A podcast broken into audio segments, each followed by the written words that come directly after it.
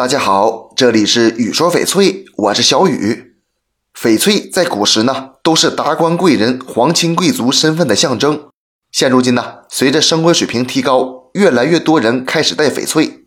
翡翠也有很多讲究，大家要注意以下几点：第一，不要总换。俗话说“人养玉，玉养人”，三天两头换着戴，这种做法是不可取的。任何东西用久了都有感情，更何况是翡翠。第二，戴别人的翡翠。翡翠在中国民间和传说中是有灵性的，不要随便给别人或者戴别人的。第三，下厨做饭前呢，还是暂时摘下来吧。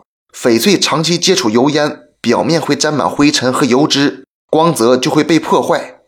第四，化学试剂，除了油烟，也要防止强酸强碱溶液，比如洗洁精、沐浴露、化妆水等。第五，乱丢。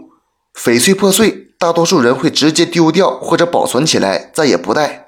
如果破碎不严重，还是可以补救的。第六，带假货，高档翡翠价格很贵，经济条件有限的话，可以选低一点的款式，千万别贪便宜买了假翡翠。很多不良商家喜欢用 B 货、C 货以次充好来骗钱。假翡翠化学物质太多，对身体不好。翡翠固然好。但朋友们也要量力而行，它是一个爱好，是一个重要的心灵寄托，但不是生活的全部。我们还有工作，还有朋友，还有理想。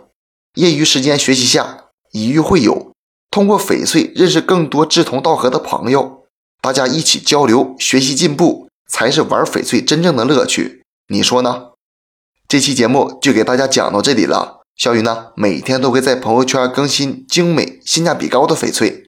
如果你想了解更多翡翠知识或者翡翠鉴定，我都可以帮到你。通过主页就可以找到我，点关注不迷路。那咱们就下一期再见了。